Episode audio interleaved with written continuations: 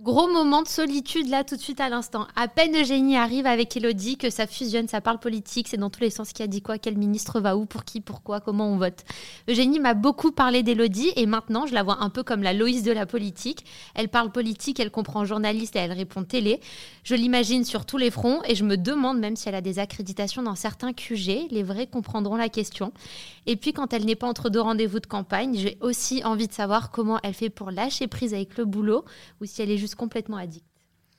Cela fait des mois qu'on court après notre invité du jour. Mais elle avait une bonne excuse, elle était en campagne. Alors non, ce n'est pas Valérie Pécresse que nous recevons, mais la journaliste qui l'a poursuivie à travers toute la France, jusque dans les prés normands ou au fin fond de la Grèce. Euh, une fois n'est pas coutume, c'est à ton tour de subir nos questions. Bonjour Elodie Huchard Redelet. Allô? Et je t'ai pas dit je t'ai pas dit Non, non, non, non, non, non, non, non, non, non Eh, mais je t'ai pas dit Je ne me trompe pas en disant ton nom. Exactement, bonjour à toutes les deux. Bonjour et merci d'être avec Merci nous. d'être là. On est super contente de ta voix, pour les raisons qu'on a évoquées toutes les deux. Quand. Eugénie dit qu'elle lui a couru après, c'est qu'elle lui a couru après. Ah oui, oui, mais oui. parce qu'Elodie courait déjà après quelqu'un d'autre à ce moment-là. C'est un peu la triangulaire Donc, qui marche pas. Ah ouais, c'est ça. On a profité d'une trêve de campagne euh, pour arriver à, t'interviewer aujourd'hui. Donc merci d'être venu parce que toi, tu cours les plateaux, Mm. tu cours les, les duplex. On te voit euh, sur CNews. Exactement. Tu es journaliste Ouais. politique. Tout à fait. Euh, on va revenir sur ton parcours, on va te poser plein de petites questions. Claudia, c'est pas du tout son domaine. Alors, le journalisme, oui, parce Oui. qu'elle est journaliste, mais pas la politique. Donc, euh, Je vais pas te dire chez qui je suis journaliste, ou est-ce que je te le dis? Ah bah tu peux, C'est mieux? Comme tu veux. Sache que rien ne sortira d'ici. Gala Chez Gala. Ah on adore. Voilà. voilà. Grande lectrice. C'est vrai? Oui, Gala web ou print? Les deux. Oh, Donc, tu as peut-être lu Claudia déjà. peut-être. Ah mais c'est fort possible. Ah, génial. Elle a fait un papier sur Prisca il y a pas longtemps, euh, Tevno, parce qu'on l'avait reçu sur le interview. podcast. C'est Ouais. très cool.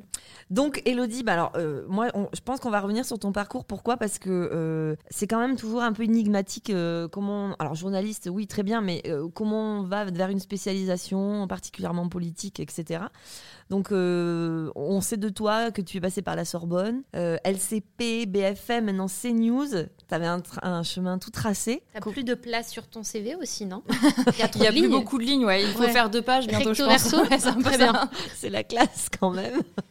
comment ça a commencé tout ça pour toi? C'était une évidence petite ou comment ça s'est passé? Euh, ouais, moi toute petite déjà, le milieu de la télé m'intéressait euh, sans trop comprendre, mais je regardais euh, la télé avec mes parents. Je je comprenais pas toujours tout, mais il y avait un vrai intérêt pour ce que je pouvais voir à la télé. Et assez tôt, euh, la politique, une fois de plus, quand on est petit, on comprend pas forcément, mais je comprenais qu'il y avait des enjeux, je comprenais qu'il y avait des choses, des, des personnalités politiques que je voyais beaucoup, et pour le coup, euh, ça m'intéressait. Et euh, quand j'ai grandi au collège, au lycée, je disais di- déjà que je voulais travailler à la télé. Au début, j'ai dit que je voulais être animatrice télé. Parce que à cet âge-là, on comprend pas forcément Oui. les différences. Et après, journaliste. Et effectivement, assez naturellement, je suis allée vers la politique parce que, un, c'est un domaine qui m'intéressait, parce que euh, j'ai suivi des études aussi de sciences politiques, donc ça allait dans ce, dans ce sillon-là. Et euh, pour le coup, moi, c'est vraiment une spécialité, un, que j'ai choisie, vers laquelle j'ai voulu aller. Parfois, il y a des parcours où vous vous retrouvez en politique Mm. parce qu'une place est libérée. Moi, c'est vraiment euh, ma décision, euh, mon envie. Et honnêtement, aujourd'hui, je ne sais pas ce que je ferai demain ou après-demain, mais je sais que la politique, c'est vraiment le domaine dans lequel j'ai envie de rester, au moins pour l'instant, mais je pense quand même pour de nombreuses années. Tu te sens à l'aise, quoi. Tu as trouvé ta, ta voie. Oui, c'est ça. Et puis c'est euh, forcément quand vous avez la bonne matière à traiter, euh, ça vous intéresse. Vous êtes, euh, on se sent dans le jeu. On a les, on a les bonnes sources, on a les déplacements. C'est quelque chose après qui, qui vous fait un peu vibrer aussi. Je sais qu'il y en a qui sont totalement hermétiques à ça. Euh, moi, voilà, ça pas, peut me- Mais voilà, je- en fait, chacun a son domaine. C'est vrai que moi, ça me passionne de savoir euh, qui va en déplacement où, de suivre des déplacements, de suivre des réunions euh, euh, qui passionnent pas grand monde parfois. Mais moi, ça arrive à m'intéresser. Mais tu t'intéresses à la politique politicienne pour euh, le, peuple, le pays, les lois, ou à la politique? Ma question est bizarre, politicienne au sens de la personnalité politique. En fait, le truc, c'est que je pense que justement, le journalisme politique, c'est extrêmement vaste et vous avez beaucoup de manières de la traiter. Euh, quand j'ai travaillé par exemple à LCP, où j'étais vraiment sur le fond, sur les textes de loi, sur comment on travaille des textes de loi, c'était forcément un métier différent d'aujourd'hui, où euh, je suis beaucoup moins sur les textes, etc., que sur suivre des parcours. Pendant cinq mois, effectivement, j'ai suivi Valérie Pécresse, où là, vous suivez en fait euh, une femme et un parti.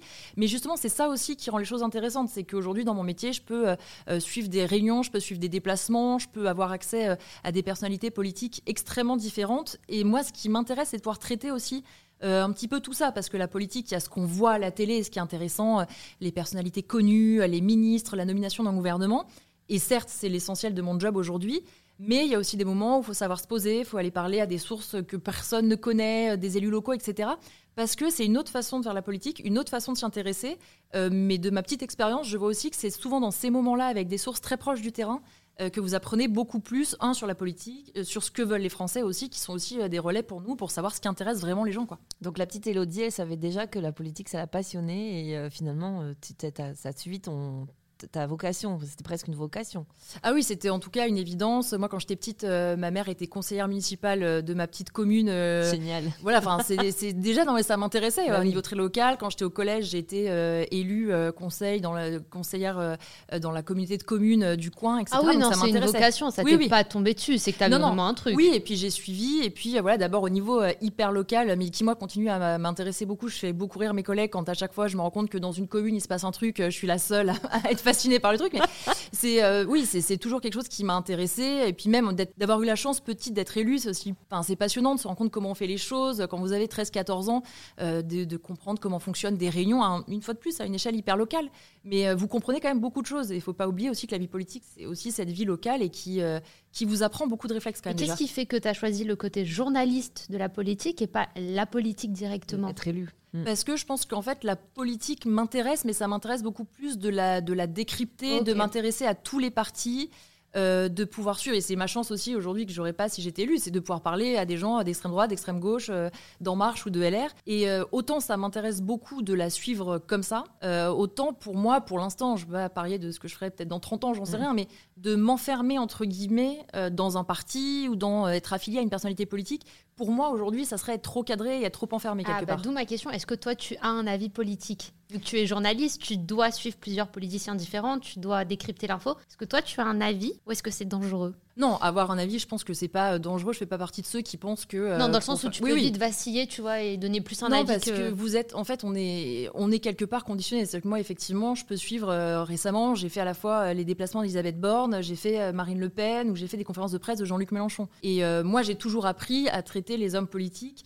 quel que soit leur euh, parti, quel que soit leur niveau entre guillemets, euh, si je peux dire, euh, de la même manière. Donc autant euh, avec des amis, euh, je peux avoir un avis, autant quand je suis journaliste, je regarde les faits. euh, et voilà. Et quand j'ai suivi Valérie Pécresse, il y a des déplacements qui fonctionnaient bien, euh, je l'ai dit. Il y a des déplacements qui n'ont pas fonctionné, je l'ai dit aussi. Tu as des anecdotes observez- croustillantes, je suis là. non, mais voilà, par exemple, un épisode bah, comme le Zénith où on a dit qu'il était beaucoup raté, etc.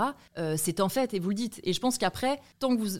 Moi, j'ai pas de problème à me dire quand je regarde quelque chose, quelle que soit la personne que j'ai en face, c'est est-ce que ça fonctionne, c'est comment ça se passe. Nous, notre job aussi, c'est de raconter euh, aux Français comment a pu se passer un déplacement, comment a pu se passer une réunion, comment quelqu'un se défend. Après, là, mon avis ne compte pas parce que objectivement, je vois quand même bien comment ça se passe. Quoi.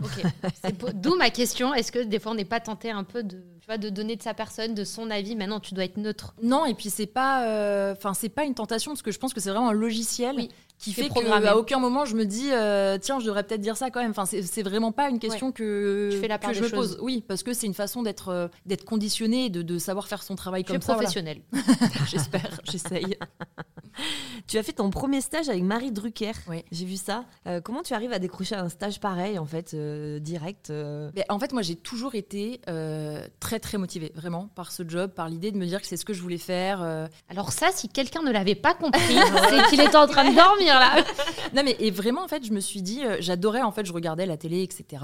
Et je voyais à l'époque Marie Drucker travailler sur Soir 3, elle présentait le journal du soir à France 3. C'est vrai. Et euh, j'adorais Marie, enfin j'adorais ce qu'elle euh, ce qu'elle dégageait, sa façon d'être, etc. Et donc, euh, à l'époque, j'étais encore dans l'Ain et j'avais vu que euh, France Télé ouvrait ses portes pour les Journées du patrimoine. Et donc, j'ai tenté euh, d'écrire une lettre adolescente que j'étais à Marie Drucker, disant je pense que je l'adorais et que et que je montais à Paris. Enfin bon, voilà, une lettre où je me disais personne ne lira jamais ça, ça va rester sur une pile de courrier. J'ai reçu une photo dédicacée derrière, me disant rendez-vous Journée du patrimoine. Très honnêtement, c'était un jour où, enfin, je me revois encore ouvrir cette, cette enveloppe et recevoir la photo dédicacée où j'étais euh, extrêmement, enfin, j'étais Ah oui. hyper heureuse et C'est c'était très inattendu. Tu as encore la photo? Bien sûr, elle Oh. est dans mon bureau, euh, chez mes parents. Ouais, ouais, bien sûr.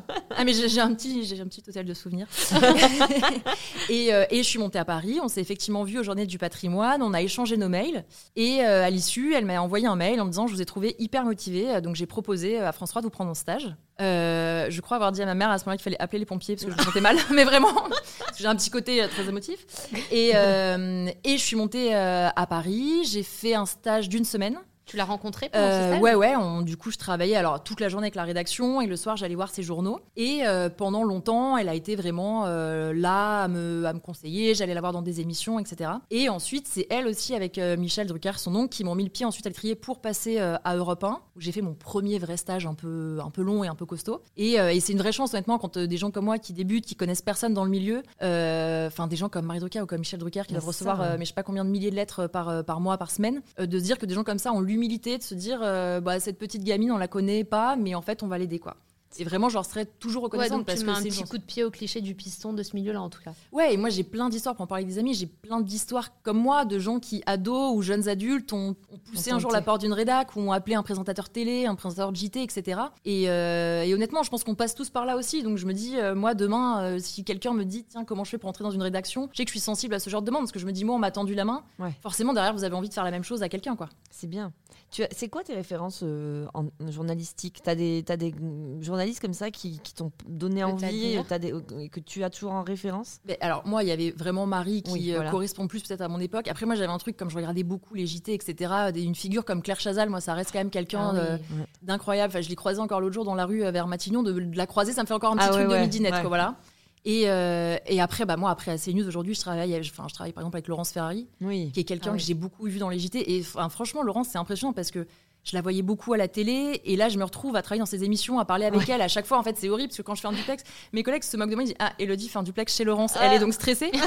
Euh, mais parce que c'est aussi la chance de me dire ces gens que j'ai tellement admirés d'aujourd'hui, de pouvoir les côtoyer, de pouvoir bosser avec eux, c'est incroyable. Et après, moi, enfin, des figures comme euh, des gens comme Anne Sinclair, Arlette Chabot, etc.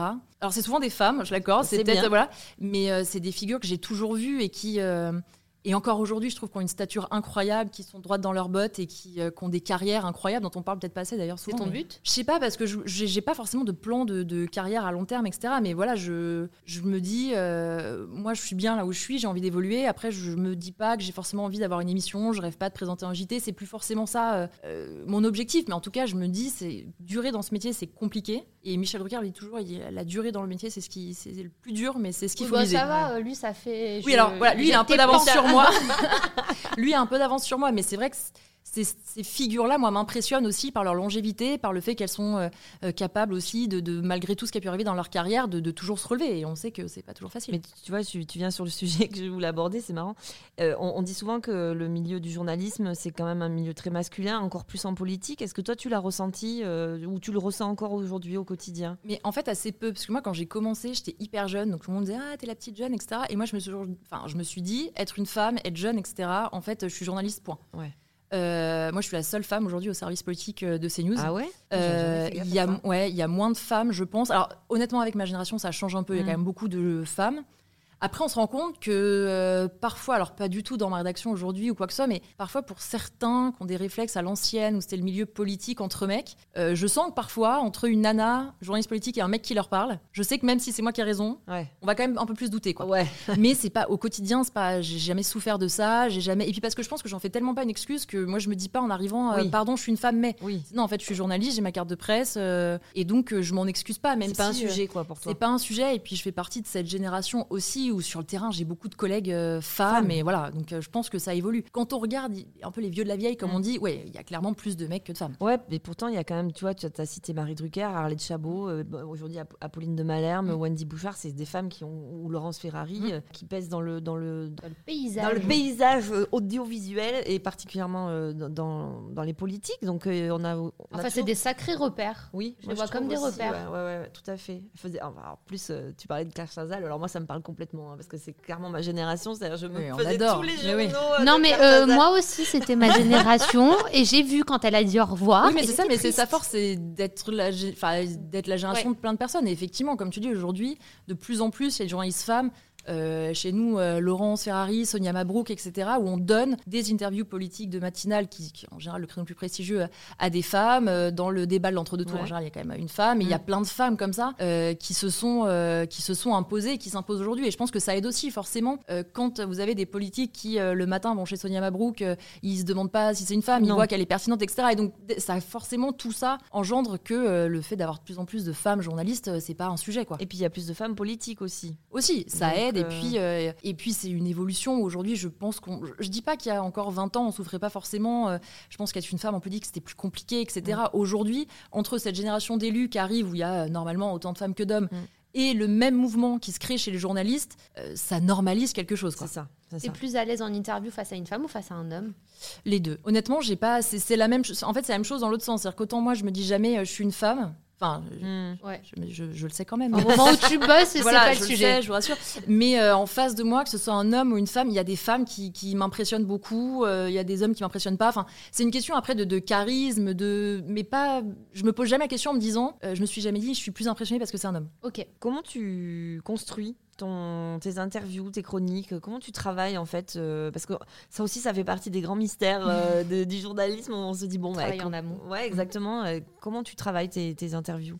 Ben, en fait, c'est euh, plusieurs choses à la fois. Premièrement, c'est avoir un regard à sur l'actu tout le temps. C'est-à-dire que euh, lire la presse, avoir en permanence euh, l'écoute des radios, des télés pour se nourrir un petit peu. Écouter un peu aussi le travail des autres, et ça compte. Ensuite, c'est nous entretenir nos sources, avoir nos propres infos, évidemment. Donc ça, ça passe par des coups de fil, des cafés, des déjeuners, souvent qu'on lui en groupe, et entretenir ça tout le temps. Et, et entretenir son réseau, c'est un vrai C'est job. fatigant, non? Ben, C'est-à-dire que moi, par exemple, qui ai suivi Valérie Pécresse, c'est 104 députés à l'Assemblée nationale. Ouais. Euh, globalement, normalement, les 100, alors je vous dis pas que j'ai les 104 au téléphone tous les jours, mais ça veut dire que c'est des gens qu'il faut quand même avoir identifiés, qu'il faut connaître un minimum, à qui il faut quand même envoyer de temps en temps deux trois textos. T'es une machine de guerre. Bah, en fait, il faut, ouais, il faut, il faut être rigoureux ouais. et il faut, euh, faut vous dire, moi, par exemple, des journées à la rédac où j'ai pas forcément de déplacement ou quoi que ce soit, c'est des journées où je me dis, je me fais une liste, je sais pas, de mes parfois 50, euh, 50 noms en me disant, allez, euh, ce soir, j'ai rappelé tout le monde ou j'ai envoyé un texto à tout le monde. Mais, Mm. mais concrètement, dans ce texto, c'est tu leur bonjour, ça va ou Bah, il y a une vraie parfois il y a une vraie, un vrai besoin de, d'infos et Oui. on va euh, droit au but. Ou sinon, oui, c'est bah alors comment ça se passe, comment ça va, on va se prendre un café, vraiment entretenir parce que euh, vous pouvez pas, euh, quand vous avez besoin d'une grosse info, débarquer Oui. avec vos gros sabots, genre Ouais. bonjour, on s'est jamais parlé, mais je veux une info exclue. Non, enfin ça ne marche pas comme ça. Oui, il y a une relation de confiance. Voilà, c'est une relation de confiance, c'est montrer, euh, et puis c'est aussi un bon moyen pour vous de, de voir aussi avec quelles sources vous entendez le mieux, quelles sont celles qui sont plus promptes à vous répondre. Et puis après, quand c'est, soit quand je suis sur des plateaux ou quand je fais des duplex, c'est je prépare un petit peu. En général, moi j'aime bien me faire d'abord un peu une petite base euh, de doc, de deux trois idées que j'aimerais donner. Et après, les duplex un peu complexes, je les écris vraiment pour pas trop me planter. Et, euh, et en fait, moi, je préfère. Une fois que j'ai les idées en tête, je préfère improviser, parler comme, euh, comme je vous parle là. Parce que moi, je trouve que plus j'écris, Plus plus c'est euh, robot bah, à j'ai la le sur la feuille et je me dis mince j'ai perdu un truc alors qu'en fait je après c'est aussi un peu avec l'expérience parce qu'au début vous osez pas trop faire ça mais je me rends compte que quand je parle normalement c'est forcément plus clair et agréable pour le téléspectateur que quand je suis là alors point Je- numéro 2 je que j'avais noté confirme. Je te bah oui mais c'est le même enjeu pour tout le monde et même Ouais. pour les politiques c'est qu'en fait quand on arrive à se faire un tout petit peu confiance les premiers duplex sont un peu foireux parce que bah, les- la première fois que vous Mm. lâchez sans note vous êtes oulala j'ai fait trois boulettes mais vous vous rendez compte que quand vous parlez naturellement les choses sont bien Tu plus fluides de quoi ton premier duplex? Ah ouais, mon premier duplex, c'était vraiment l'enfer euh, parce que à l'époque, je bossais à BFM, j'étais en programmation, c'est-à-dire que je calais les invités pour les émissions. Et il avait été convenu que pour l'été, euh, j'allais rejoindre vraiment le service politique euh, en tant que rédactrice reporter et j'allais observer en fait ma collègue qui travaillait quoi, ma collègue qui n'est jamais venue. Ah. Et moi au début, je leur dis non, non, mais stop, stop, stop. Par contre, moi, elle est pas là. euh, vous comptez pas sur moi. Enfin, moi, je suis en observation. J'ai pas fait un duplex de ma vie. Enfin, je sais même pas parler dans un micro. Et euh, ma chef du service politique à l'époque, Camille Langlade, m'appelle et me dit euh, écoute, est-ce que tu te sens faire un duplex? Donc, option 1, je me dis euh, non, je vais mourir. Vraiment. Non, Option 2, c'est le moment de Et prendre je la me perche dis, contre un jour ou l'autre, il faut vivre cet enfer qu'on a tous connu. C'est-à-dire que le premier duplex, de toute façon, vous vous dites, OK, je le referai plus jamais. Donc, c'était la canicule dans Paris. Moi, j'étais à l'Assemblée nationale. Je vais raconter la canicule à l'Assemblée. Euh, c'est pas toujours fascinant, mais et, euh, et j'ai fait ce duplex. Alors c'était horrible parce que j'ai, enfin, je, je pensais pas le faire. J'avais pas de veste de tailleur ou Ouais. quoi que ce soit parce que c'est quand même canicule. Donc j'avais, Bah, c'est voilà. ouais, mais pas totalement prévu. Et, euh, et je me rappelle, j'avais mon oreillette, je savais même pas comment la mettre. J'avais mon petit micro dans mes mains. Je me disais comment je le tiens. Je, me disais comment je tiens un micro et un papier. Je vais pas y arriver. Bon. Et, et le, le- mon collègue du coup qui, qui était en charge de la réalisation du duplex, je lui dis par contre je te préviens, fais attention parce que je pense que je vais faire un malaise ou que je vais vomir pendant le duplex. Et donc mort les pompiers la deuxième fois. Appelle les pompiers la deuxième fois. Oui, parce qu'en général, je réagis toujours très mal à une nouvelle.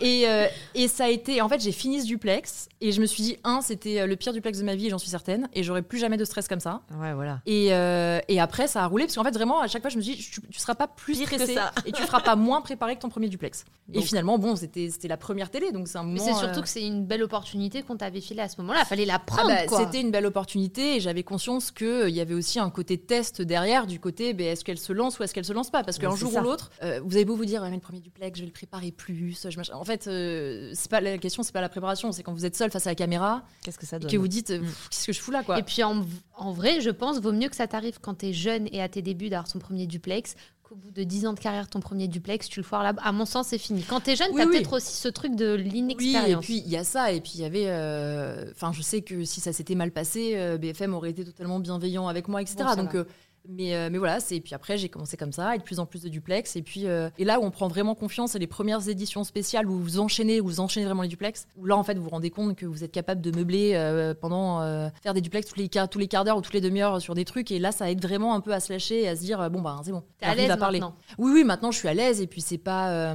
Enfin, c'est même un plaisir, c'est sympa quand vous avez passé toute la journée sur un événement, quel Mm. qu'il soit, de vous dire, bah, je vais le raconter le aux gens. c'est ça. Ouais, c'est ça. Ouais, parce que raconte-nous ta journée type. ben alors, euh, ça n'existe pas. Ma journée type. Non, mais en fait, c'est- très différent. C'est. euh, euh, j'ai pas d'horaire, c'est-à-dire qu'il y a des jours où je suis en matinale, donc j'arrive à la rédac vers 4h du matin. Il y a des jours où je suis en soir, donc je peux finir à minuit. Mm. Euh, ce qui je trouve est aussi le truc un peu excitant de changer toujours d'horaire, même ça. si euh, je vous dis ça quand je me lève à 4h, enfin à Ouais, 2h45 du match, je trouve pas ça du tout excitant, mais bref. Ça pique un Et peu. après, c'est euh, soit des journées où je suis à la rédaction, donc une journée que par exemple, comme je suis en train de vivre aujourd'hui, il y a une conférence de rédaction à 9h le matin, on me donne les sujets sur lesquels je vais travailler, soit ça peut être je vais en plateau, euh, soit je fais juste des petits papiers rapides, soit je peux monter un sujet aussi. Tu préfères quoi? Bah, tout est intéressant. C'est-à-dire qu'en fait, je pense que si on me mettait uniquement en plateau, Mm. de moment, ça m'embêterait. Si on mettait, euh, moi, j'aime bien être sur le terrain quand même. Donc me dire, euh, tu- par exemple, tu fais deux mois sans aller sur, sur le terrain en étant qu'en plateau, ça me frustre un peu. Monter des sujets, je ferai pas ça. euh, je ferai pas trois sujets par jour, mais ça m'intéresse. Et puis après, quand il y a des déplacements, c'est euh, partir à droite à gauche. euh, Il y a vraiment pas de, on s'ennuie pas quoi. Il y a pas de J'ai routine. l'impression, ouais, qu'on s'ennuie pas. Non, mais bon, tant mieux, parce que je me dis, c'est aussi une chance de. Enfin, moi, je suis un peu hyperactive quand même. Donc, Ouais. euh, moi, une journée euh, où. Enfin, je préfère des journées euh, qui soient bien pleines, où j'ai fait plein de trucs, qu'une journée où je me dis. Et quand tu, par exemple, là, tu as vécu récemment euh, la fameuse attente du gouvernement, Ouais. d'annonce du gouvernement, euh, trois jours sur le trottoir à attendre que ça sorte. C'est quoi- Qu'est-ce qui se passe dans ta tête à ce moment-là? Beaucoup de choses. Mais beaucoup de choses, parce que en fait, ça, c'est le pire. C'est ce qu'on appelle les planques quand vous attendez. J'avais fait aussi pour BFM 7 jours euh, devant le portail de Brégançon de Macron. C'est pour ça que souvent votre duplex à la télé, vous dites plein de choses qui ne nous apprennent pas grand-chose. Ah, mais parce qu'en fait, qu'est-ce que fait le président de la République? Eh bien. Eh ben, Je pense qu'il Il a mangé une pomme Et ce en matin. réalité, qu'est-ce qu'il fait? Je n'en sais rien. non, mais en fait, c'est et puis les duplex d'attente comme ça à Matignon, c'est à la fois, euh, enfin, au bout de trois jours, c'est un peu lassant. Ah, bah tu m'étonnes. Avec quand même le truc de comme la voiture sort et rentre, Et ouais, Elisabeth Borne, oh, et que c'est le seul en fait événement, faut pas être parti au moment où la voiture part. Ah, bah oui. Donc vous êtes planqué devant une porte. Le trottoir Matignon est pas large du tout. hein. Euh, je préfère juste prévenir, c'est-à-dire que bon, voilà. Et, et on attend, et heureusement, en général, on est beaucoup de confrères, donc il y a une bonne ambiance, Ouais, voilà. c'est franchouillard, on se marre tous entre nous, il y a plutôt un une bonne grill ambiance. de merguez comme pour la CGT, Ouais, pas Mais. Mais non, parce qu'en plus, moi, c'est ça. Moi, j'adore quand ils vont sur des foires ou des trucs comme ça, je dis au moins il y a à manger. Bah oui, Ah oui. bah Parce que moi, j'ai un vrai truc avec la nourri- la nourriture, donc euh, moi, je suis celle qui a toujours faim. Et donc, quand on me dit tu vas rester planqué là et que je vois qu'il n'y a pas un café à côté, je me dis déjà ma journée va être complexe. Parce que le truc, c'est pas de mal. savoir quand Ouais. va être nommé le gouvernement, c'est est-ce que je peux d'abord manger? Parce que je voudrais, je suis mieux après. Tu sais, au moment où Borne sort bah, avec son petit Oui. sandwich. Mais le 10 t'étais pas là Ah ben non, Non, c'était je 13h30, mangeais. hein, Ah bah, donc c'est euh, l'heure de- désolé. C'est l'heure de dégoûter là. Non, mais on s'habitue à résister à tout hein, dans ce métier, à résister à la faim, à la soif, à la chaleur et au manque de sommeil. hein, donc Ah bah t'es euh, bonne pour Colanta. Et à l'avion oui. À l'avion, oui. Non, ça, On en parle c'est- Alors, on peut en parler. Comment fait-on pour suivre une campagne quand on a peur de l'avion? Non, mais moi, vraiment, la peur de l'avion, en plus, c'est vraiment. euh, Enfin, moi, je- je- j'ai pris très peu l'avion euh, avant, euh, sur des vols très courts. Et moi, très clairement, euh, euh, des vacances à l'étranger, c'était juste injouable. C'était juste, ça n'existe pas. Et enfin, moi, j'avais vraiment fait une croix sur le fait que je bougerais jamais euh, de France et que ça me va très bien, mais vraiment. Et, euh, et je savais qu'un jour ou l'autre, euh, Valérie Pécresse prendrait l'avion, mais j'ai voulu le nier sans doute euh, dans mon fort intérieur. Donc, premier des plats, quand elle va à Nice chez Ciotti, bah, moi, je descends en train et on me récupère. Enfin, ouais, le premier, je l'ai évité. quand Ah ouais, t'as quand même réussi. T'as quand même fait 5 heures de train. hein. Non, mais pas, même plus, parce qu'en fait, il y avait beaucoup de retard et on allait à Saint-Martin-Vésubie, donc j'ai fait, je crois, 14h30 de trajet pour 2 heures sur place. Pour connaître ce trajet, c'est une horreur. Ouais. Ah, mais moi, je m'en fous, je peux faire. Enfin, s'il faut que je fasse 4 jours de train, je le fais. le fais. Et donc, effectivement, arrive le déplacement en Grèce. Et, euh, et quand on me dit que j'y vais, euh, honnêtement, enfin, angoisse terrible. Ah ouais. J'allais rejoindre une collègue, j'arrive en pleurs, etc. Parce que vraiment, c'est une angoisse euh, catastrophique. J'avais tenté de faire l'hypnose, ça n'avait pas du tout marché. Donc voilà. Et, euh, et donc, je lui dis, en fait, je vais pas pouvoir, c'est pas possible. Et je lui dis vraiment, j'ai en fait, euh, si c'est à un moment donné. Euh, mon job est prendre l'avion ou pas de job, je me demande dans quelle mesure je vais pas leur dire que j'arrête quoi. Eh ben ouais. Parce qu'en fait une angoisse et puis en fait on me dit ça le vendredi, je dois partir le vendredi d'après mais pour moi enfin l'enfer. Ouais, c'est trop long. En plus, ouais, t'as le temps d'y réfléchir. Et puis, et puis c'est, enfin, euh, pour moi, euh, 3h30 d'avion, c'est vraiment genre, c'est un Paris-New York le Ah truc, ben hein, faut oui, s'en rendre compte. Oui, ben oui. Et alors, c'est drôle parce que Valentin, qui, qui bosse avec Pécresse, avait aussi très peur de l'avion, donc on commence à dire, mais attends, on s'en fout, viens, on prend une bagnole et tout. Mais... de bras cassés à ce Ah non, mais moment-là. total. Après, j'apprends sur place. bateau. On me dit, je vous préviens, il y aura un vol interne. Les amis, quatre avions en trois jours. Je vais décéder. et j'ai passé, donc, euh, j'ai arrivé à la rédac. Bon, je leur dis, je sais pas quoi faire, etc. Et le directeur de la rédac, euh, euh, adorable, me dit, mais tu sais, ça va être dur, mais je pense qu'il faut que tu le fasses. Enfin, j'ai vraiment eu de la chance aussi d'avoir. Parce que moi, j'avais. Tu sais, quand vous avez une phobie comme ça, vous avez hyper peur d'en parler à vos supérieurs en me disant, ils vont me dire, enfin, meuf, t'es sérieuse, qu'est-ce que tu fous, quoi? Il a été adorable, il m'a beaucoup écouté. Je me dis, ok, je vais le faire. Euh, pendant une semaine, j'ai pas beaucoup dormi, voire pas du tout. J'ai été malade du matin au soir Bah oui. Plus ça arrivait, plus je me disais, mais en fait, je vais pas y arriver. Moi, moi, je, voyais- je me voyais pas rentrer et tout. Enfin, Eh ben c'était oui, le bordel. le pire. Et euh, bon, je me suis un peu shootée. beaucoup. et on a fait donc un vol interne entre Athènes et Samos où le vol retour, euh, ils nous disent, il y a beaucoup de vent, le vol va être très compliqué. Et moi, je dis, mais le plus sérieusement du Ouais. monde, il y avait Eric Ciotti à côté, je, vais pas y aller. et tout le monde rigole. Et ma collègue me dit, non mais rigolez pas parce que là, il faut la Elle est récupérer sérieuse, parce qu'elle va fait. pas monter. L'enfer, le vol bougeait dans tous les sens. Et donc, comme moi, j'étais totalement shootée, à la fois, je me rendais compte qu'il y avait un problème. Oui. Mais bon, et je dis à ma collègue, mais le plus naturellement du monde, je dis, Ah, mais de toute façon, si on s'écrase, au moins, c'est fini, quoi. et là, elle me dit, mais on dit pas ça dans un avion. Je dis, mais, et moi, en fait, vraiment, je me disais factuel. Ouais, voilà. En fait, si on s'écrase, mon calvaire, il J'ai plus plutôt mal. Et donc, ouais, je l'ai pris euh, une douzaine de fois pendant la campagne. Toujours vivante. Toujours, je suis toujours vivante. J'ai perdu des années d'espérance de vie pour stresser. Et euh, mais bon, au moins cette campagne euh, a permis, euh, cette a permis ça. Alors, je dirais pas que c'est guéri parce Non, mais que c'est encore. Mais bon, je l'ai sur un pris. chemin, quoi. Quand Ouais. on dit que la politique, c'est fait pour aider les gens. Bah oui. Oui, voilà.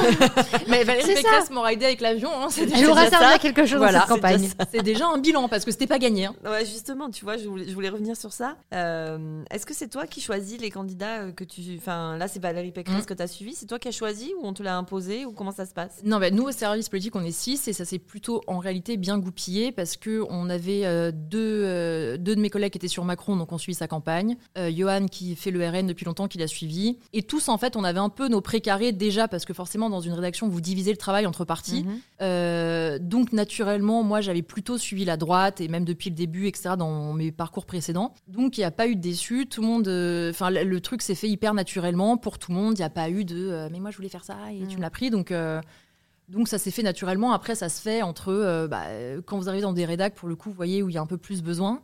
Et moi j'ai toujours été, j'ai toujours eu plus d'infos et de sources à droite qu'à gauche. Donc voilà, tout naturellement c'est c'est comme ça que ça s'est passé. Est-ce qu'on peut tout dire sur une campagne? Bah, à partir du moment où tout ce que vous dites est euh, étayé et vrai et n'est pas justement votre sentiment, oui. Très bien. C'était ma question. Et, et, euh, pour revenir à, ce- à cette campagne, euh, vu que tu l'as vécu de l'intérieur, est-ce que toi, tu as, vu, venir le, tu as vu venir le naufrage ou pas du tout pour, euh, pour Pécresse? Non, pas à ce point-là, parce qu'en réalité, euh, en plus de l'intérieur, pour le coup, sur le terrain, alors c'est, c'est- elle a pas, euh, elle a jamais d- déchaîné de rejet Mm. Euh, sur le terrain. Elle était plutôt bien accueillie où elle allait. Elle était plutôt, euh, enfin, il n'y avait pas de haine contre Pécresse, quoi. Honnêtement, c'est pas, euh, c'est pas ce qu'on lui reproche aujourd'hui.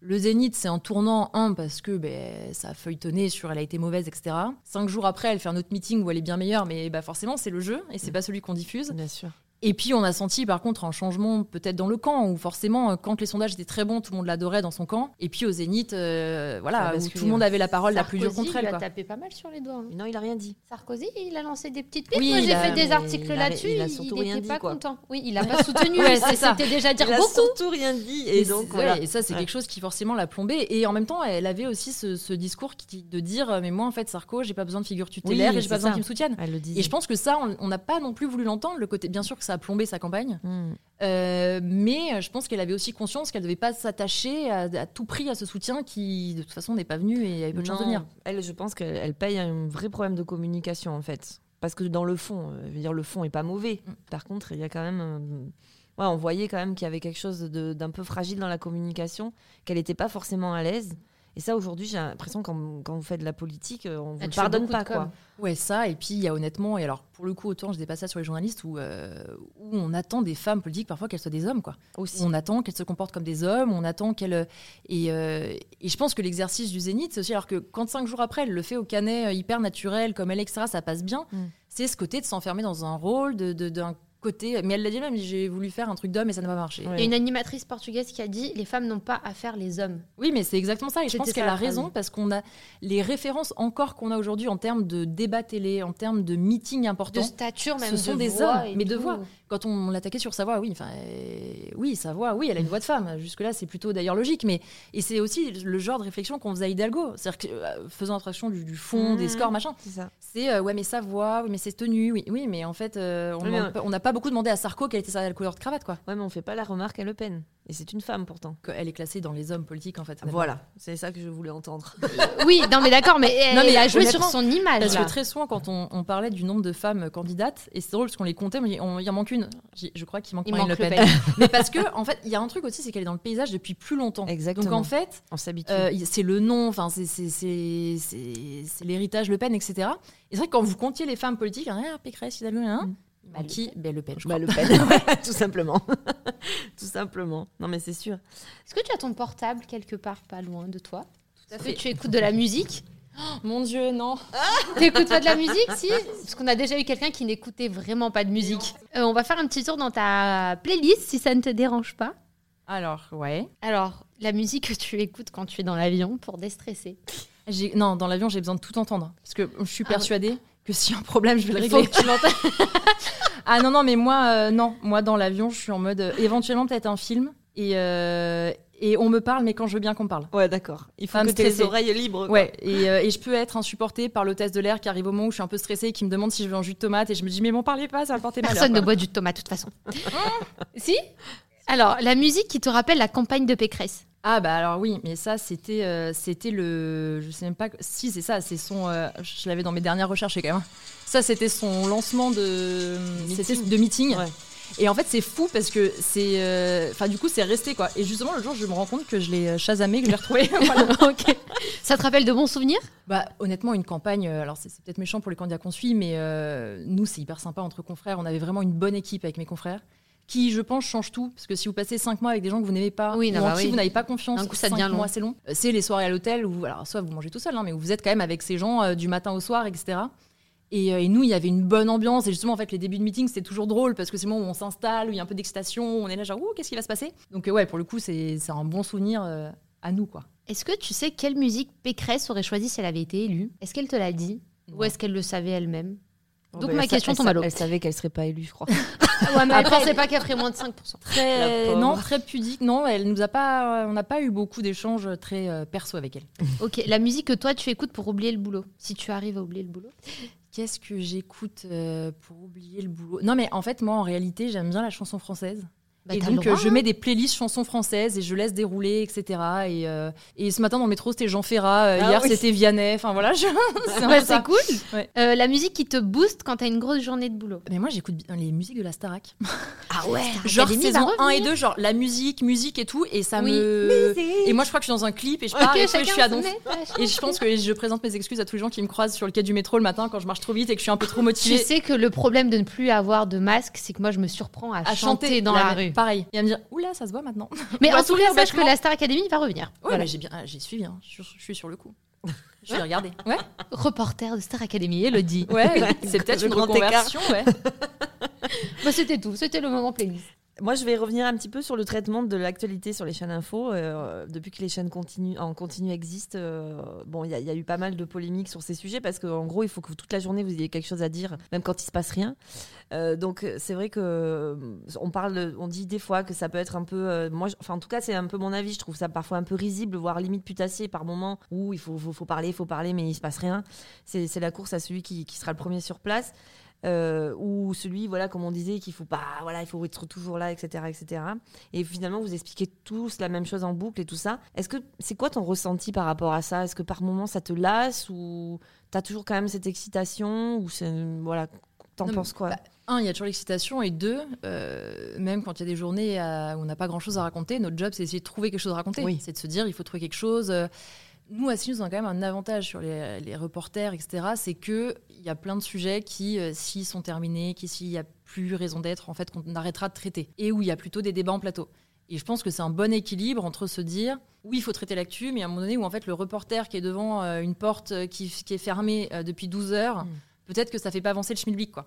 Mais euh, c'est forcément là où c'est lassant, c'est quand vous avez une journée un peu longue et qu'il se passe pas grand chose.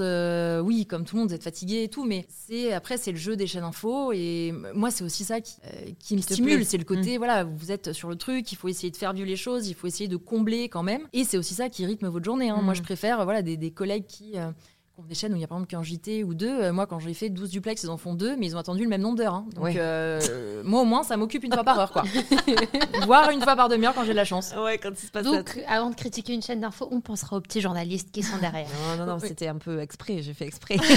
Après, c'est le but du jeu de la chaîne d'info. Tu sais que tu auras toujours la même info toute la journée, c'est le but. Tout à fait. Sinon, tu regardes que ton JT euh, de pour les 20h gens ou qui de zappent, 13h. pour Qui retombent dessus. euh. C'est ça. Avec tout ça, tu as le temps d'avoir une vie?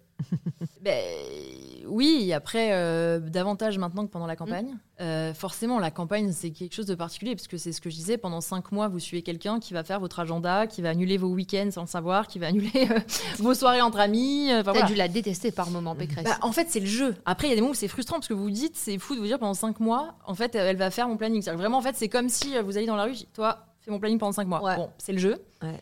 C'est aussi intéressant parce que honnêtement, quand vous aimez votre, votre job vraiment, je me serais pas vue de poser des jours, je me serais pas vue de louper des déplacements, je me serais parce qu'en fait vous avez envie de non, suivre mais tout ça. passionné. Donc euh, voilà, mais je pense que ça aide parce que vous acceptez ces contraintes-là si vous aimez ce que vous faites. Parce qu'effectivement, se taper cinq mois euh, à être off quand vous pouvez, euh, à décaler tout, toute votre vie tout le temps, si vous n'êtes pas un peu passionné par le truc, euh, honnêtement, c'est c'est lassant. quoi.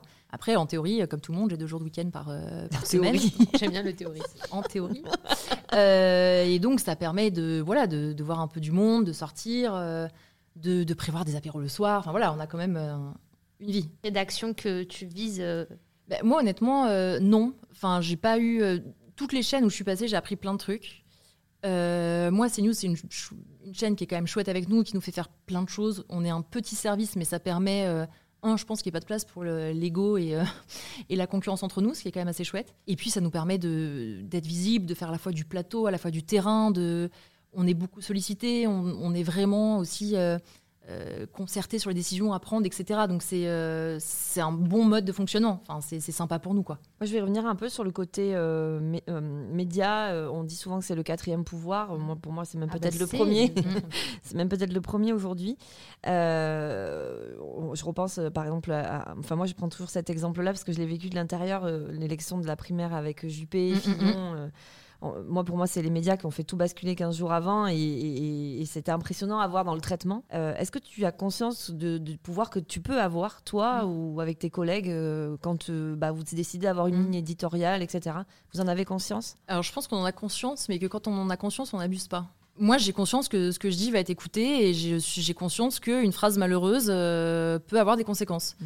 Euh, sur des hommes politiques qui, on peut en penser ce qu'on en veut, mais qui restent des hommes, euh, des femmes avec des sentiments et euh, à qui on peut faire beaucoup de mal avec Mm. une phrase ou deux. Et je pense que justement, moi j'ai vraiment ce côté de me dire, oulala, moi je fais attention, dire qu'un zénith est raté, pour moi c'est pas me dire qu'un zénith est raté. C'est-à-dire Mm. qu'il y a des choses qui vont pas, mais en fait je suis pas juge pour décider que c'est raté. Par contre, je pense que le, le point négatif que j'aime pas dans mon job et le truc vraiment qui me gêne, c'est effectivement de voir parfois Fillon, Juppé, Pécresse à certains égards ou plein d'autres, mais de se dire quand on se met tous derrière quelqu'un et qu'on s'acharne, euh, Oui, bah, peut-être que ces gens devraient être procureurs ou juges parce que c'est pas ma vision du métier. Je pense que vraiment le seul point noir dans mon job, euh, c'est ça, de, de voir parfois des collègues où je me dis je pense qu'on fait pas le même métier, mais vraiment pas. Et ça t'est déjà arrivé d'avoir des divergences avec ta, ta rédaction, euh, enfin avec, avec la, la ligne éditoriali- édi- éditorialiste, c'est dur à dire ce mot.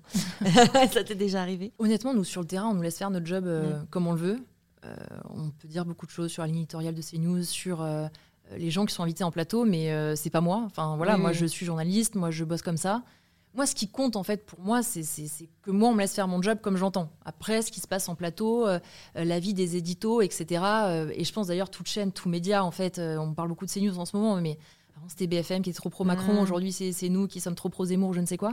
Mais moi sur le terrain, quand je suis passée de BFM à CNews, j'ai pas bossé différemment. quoi. ouais. Donc moi, tant que je suis dans une rédaction où moi je peux faire mon job comme je le veux et où on me dit pas, euh, au lieu de dire ça, dis ça, Mm. Euh, ça me va. T'as été programmatrice, toi. Ouais, tout à fait. Ça doit être dur quand on voit le nombre d'invités qu'il y a par émission. Vous en êtes à presque une quinzaine par matinée, par journée, si je dis pas de bêtises. C'est dur aussi de se renouveler, de faire venir tous les jours 15 personnes différentes. Ah bah c'est dur Donc de on se peut pas renouveler. que vous reprocher ça. Il y a aussi les gens qui ne sont pas disponibles que pour vous. Bah, des gens qui veulent, qui vont pas être dispo, des gens qui veulent pas venir. Qui annulent Plein aussi. de gens nous disent, Eh, mais on les entend pas. Bah oui, mais en fait ils viennent Ils pas. viennent Enfin pas. c'est aussi une réalité. Et puis en programmation, vous avez beau chercher de nouveaux profils, ça demande une volonté déjà de passer à la télé, ça demande une disponibilité. Euh, que tous les gens n'ont pas et n'ont pas envie d'avoir. Vous avez des gens qui, effectivement, vous leur dites euh, demain 15h, Mm. le mec il a ce qu'il veut à son agenda, il annule tout. Mm. Et il y a aussi des personnes qui, euh, soit sont loin de Paris, soit qui ont un agenda calé et qui n'annuleront pas tout pour venir vous voir. Quoi. Je reviens sur l'idée que tu disais, là, de, parfois on s'acharne peut-être sur une Mm. personne, etc. Euh, ce qu'on peut re- remarquer aussi euh, avec cette histoire de pouvoir ou de, ou, ou de, de conception des journalistes, enfin des journalistes, en tout cas du traitement politique, c'est que souvent les politiciens sont bousculés, euh, on, on parle toujours de ce qui ne va pas, Mm. euh, l'erreur qu'ils ont faite euh, ou qu'ils n'ont pas faite mais qu'on soupçonne qu'ils ont fait, Mm. bon, etc. etc. Euh, on a tendance à ne dire, parler que de ce qui ne va pas. Euh, et euh, par contre, on ne parle jamais de ce qui va. Et, euh, et on arrive aussi à cette perte de confiance, etc. Et à des taux d'abstention records. En fait, je pense que tout le monde est un petit peu responsable, les politiques comme les journalistes, etc. Est-ce que toi, c'est quelque chose que tu, que tu sens, tu, tu perçois ce phénomène ou ou vous en êtes un peu éloigné quand vous êtes dans la bulle et puis vous, bon, t'as la tête dans le guidon, donc des fois c'est compliqué. Ben non, mais on se rend compte qu'il y a un constat où effectivement aujourd'hui vous parlez euh, d'un ministre quand il fait une boulette, vous parlez d'un député quand il a eu euh, un mot de trop à l'Assemblée. Ouais. euh, le jour où le député déposera une super euh, proposition de loi, vous en parlerez pas. Voilà. Ça c'est sûr. Après moi vraiment j'ai un profond respect pour les politiques, mais quels qu'ils soient, quel que soit leur parcours, parce que un, ça demande, euh, on a beau dire ce qu'on veut, mais quand même le- un cursus, un, une- un engagement, parce qu'en fait, beaucoup qui prennent tellement pour tellement peu. Mm. Et en fait, moi, je respecte ça, parce que je me dis, on peut en penser ce qu'on en veut, mais ces mecs sont là. Euh, c'est quand même, pardon, c'est pas très populaire de le dire, mais des mecs qui seraient bien mieux privé- payés dans le privé ou quoi que ce soit, qui s'en prennent plein la tronche, qui font le tour des plateaux télé euh, pour qu'on leur dise tout ce qui est pas allé. Et je, je me dis, oui, c'est un peu rude pour eux. Et euh, alors après, je pense que d'où l'intérêt, voilà, sur place, d'essayer parfois de euh, qu'on fait un duplex, de Mm. dire aussi les choses qui vont bien quand il y en a, hein, parfois, bah, quand euh, Oui, non, mais des s'il y en a plats pas, il y en a raté. Mais je pense que c'est important aussi. euh, parfois de dire ce qui va. Par contre, il est évident que si je dis euh, tel déplacement, je dis Elisabeth Borne au hasard, mais Mm. c'est bien, c'est mal passé. Tout le monde va m'applaudir. Si je dis bah, Elisabeth Borne a été bien reçue, je reçois des tonnes de tweets parce que je suis trop pro Macron. Non, mais Comment ça, c'est ça, ça pas qui est extraordinaire en fait, c'est qu'aujourd'hui, quand euh, ah, alors tu parlais même de l'échelle locale tout à l'heure, Bien sûr, euh, ouais. on, peut le dire, hein, même un maire, une conseil- un conseiller municipal, euh, on- euh, tout ce qu'on fait au quotidien et c'est que des, des projets qui sortent et c'est constructif et ça va dans le sens des citoyens, ça des gens n'en parlent jamais, mais par contre voilà dès qu'il y a une petite boulette, une petite dépense où on n'aurait pas dû, etc. Mm. Bon bah là ça fait les gros titres, tout le monde est content, Euh, le côté putaclic. Ne me regarde le pas. côté putaclic, Je n'y suis pour rien. Non, non, mais je sais, mais un je, je flux me à un peu aussi l'avocat du diable, mais c'est vrai que quand, euh, alors bon, moi c'est pas un secret pour personne, je fais de la politique, euh, je suis élue, etc. Et j'avoue que quand on est, euh, et puis il y a l'élu local Mm. pour le coup, donc euh, on est toujours un petit peu, c'est c'est dur quand même de, de, de se dire, bah non, mais pourquoi on montre pas aussi aux Français qu'il y a Mm. beaucoup de choses qui vont bien et que c'est toujours ce qui va pas qui est le plus vendeur, quoi. C'est alors c'est peut-être notre côté un peu schizo, euh, très français. Non, mais le- les, les bonnes nouvelles sont, font pas vendre. hein. C'est ça. C'est un scoop. Donc, ça. euh, non, mais honnêtement, hein, c'est, c'est. Et puis, c'est le jeu après qui s'entretient entre euh, une bonne nouvelle euh, immédiatement taclée par l'opposition. Donc, on parle de la réaction de l'opposition. Ouais. Donc, on dit oui, on peut nuancer telle nouvelle ou telle nouvelle. Ça. Alors que euh, fondamentalement, il y a quand même des choses qui parfois sont bien faites et, et de tout parti confondu d'ailleurs. hein, mais- Et la montée des réseaux sociaux, vous vous la vivez comment, vous, en tant que journaliste? Mais c'est euh, il y a à prendre ou à laisser. Je- J'enfonce des portes ouvertes dans sens-là, mais c'est un réceptacle de violence inouï aussi pour nous. C'est-à-dire que suivant ce qu'on dit ou ce qu'on fait, on peut se prendre un shitstorm incroyable. C'est inouïe. ça, ouais, c'est ça. Alors moi, je prends le parti d'en rire, ça me fait rire. Et Ouais. euh, les meilleurs, je les poste sur Instagram. Je trouve ça très drôle. Ouais. Parce qu'en fait, je me dis, je vais pas me laisser euh, démonter par Non, euh, Jojo raison. 412 qui a pas de photo, euh, Mm. qui me dit que voilà. Euh, après, je peux comprendre que, que que ça marque quoi. Enfin, parfois, Mm. vous avez des commentaires, vous dites, ok, super, c'est pas très plaisir. Ouais. Après, c'est bien parce qu'il y a, euh, c'est un accès à une information et je pense que euh, notamment les jeunes, etc., euh, qui puissent avoir accès à Twitter, à Facebook pour avoir des infos, c'est bien. Et en même temps, on voit bien que personne ne distingue euh, Le vrai du faux. le vrai du faux. Et ça, c'est hyper dangereux. Le nombre de fois où on nous envoie des trucs, oui, vous parlez pas de ça, non, parce qu'en fait, c'est pas vrai. tu remarques, c'est le Gorafi, mon grand, donc Ouais, c'est une erreur, mais, mais c'est compliqué. Et puis c'est un monde euh, qui est violent. Enfin, moi, je me passerais bien des réseaux sociaux. Ouais. Ce- autant je suis tout le temps dessus, Oui. autant plus ça va, plus je me rends compte qu'en fait, ces réseaux deviennent. Enfin, C'est des déversoirs. hein. c'est des déversoirs et qu'une fois, comme on le disait, c'est-à-dire qu'en fait, vous dites un truc bien, mais c'est vrai pour tout le monde. Personne, Oui, oui, ça peut pour tout le personne monde. qui vous adore le mettra sur Twitter. Par contre, euh, qui vous aime pas, ça vous le savez. Ça, ouais. En temps réel, hein, c'est fabuleux. Ton, ton projet idéal, est-ce que tu Alors, tu nous l'as dit un peu tout Oui. à l'heure, t'aimerais pas. Elle a anticipé plein de Ouais, questions, ouais. c'est pour ça que je suis un peu à court. On est un peu. Ouais, tu, tu nous as dit plein de choses, c'est c'est super. Est-ce que tu as un. ah, tu nous as dit que tu n'avais pas forcément d'ambition de voir un JT ou une émission, mais comment tu vois un peu ton évolution à court terme ou à moyen terme Enfin, sans aller trop loin parce que c'est un peu angoissant et compliqué, mais. Non, mais à court terme, euh, moi, ce que je fais me plaît d'être euh, d'être journaliste politique dans une chaîne info. À plus long terme, honnêtement, euh, même à moyen terme, je sais pas. Parce Mm. que je me dis, ça dépend des opportunités, ça dépend euh, euh, des évolutions, ça dépend des gens que vous croisez sur votre route, etc. Donc, j'ai pas de. Je suis pas malheureuse où je suis, donc Mm. euh, là, je peux dire, euh, ouais, dans 20 ans, je serai encore là, Tu et peut-être que ça sera vrai. Ouais, Mm. bah, en fait, je pense que le fait d'être contente d'être là où je suis fait que je suis pas en train de me demander où je pourrais être bien ailleurs, sûr, quoi. Bien sûr. Le fil conducteur de ta vie, pour le moment, c'est la politique ou c'est le journalisme? Bah, en fait, chez moi, les deux sont liés, quoi. Ah non, tu ne réponds pas. Elle nous fait une langue de bois Bah, non, c'est plus, enfin, c'est plus le journalisme. Parce que si demain on me disait, euh, il n'y a plus euh, un seul job, euh, tu seras journaliste dans une autre spécialité, bah voilà, Euh, je serais triste parce que c'est une spécialité que j'adore. Bah mais, mais bon, je l'accepterai. Et tu pourrais te présenter un jour euh, aux élections? Bah, faut jamais dire jamais. Hein. Quelles élections précises? Non, mais Ah, en fait, en réalité, j'ai conscience que euh, le jour où je ferai ce passage-là, il n'y a pas de retour, il n'y a pas de chemin retour. Il y a c'est plein de journalistes qui l'ont fait, ils reviennent pas en arrière. hein. Bah Ah non, non, de toute façon, tu tu, peux peux plus pas. après. Donc c'est pour ça que c'est une décision qui, si un jour elle devait avoir lieu, et je ne sais pas si elle aura lieu, doit être fruit d'une vraie réflexion que j'ai pas du tout menée euh, là. Enfin, si je me dis pas. Là, il y a eu des élections euh, législatives, Mm. je me suis pas dit, je vais me présenter quoi. C'est éditorialiste. bah, éditorialiste, c'est pareil, c'est aussi un autre rôle. Euh, C'est déjà un petit cap.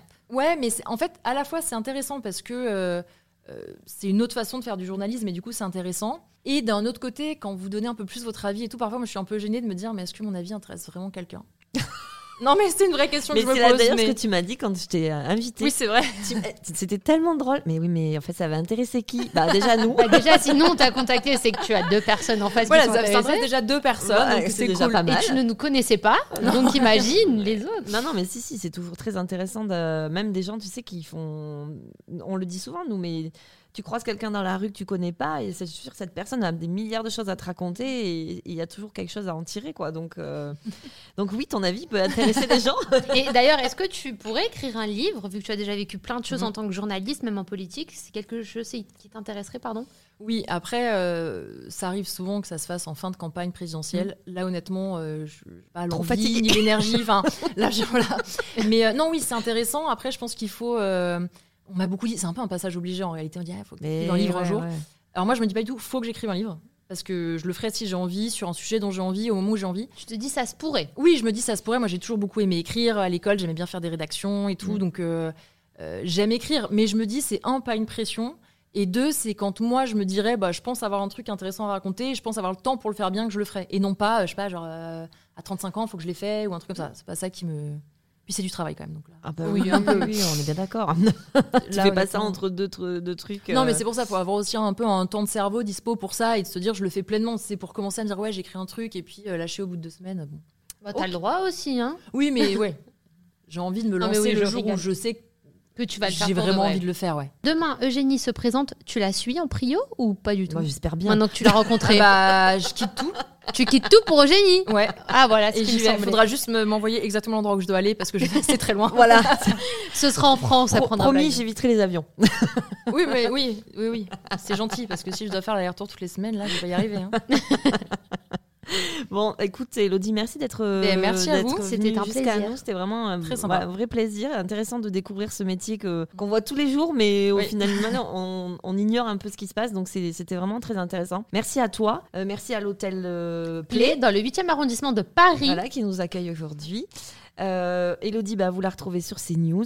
Euh, il faut la surveiller. Des fois, elle est en tout petit dans un coin. Des fois, elle est en gros. Parfois, en gros, ça dépend de l'exposition que j'ai chaque jour. Ah, oui. Voilà, exactement. Mais on- Évitez on- de lui prendre la tête sur Twitter aussi. Ce n'est pas mérité. ça serait bien aimable. elle ne fait que son travail. C'est ça. Elle le fait bien, donc euh, allez, allez la voir. Et puis, ben, écoute, euh, merci encore. Mais merci à vous deux. Et puis, Merci à toi pour ton temps. Peut-être à bientôt. Et ben j'espère. Merci et nous, on vous dit à dans 15 jours. À dans 15 jours.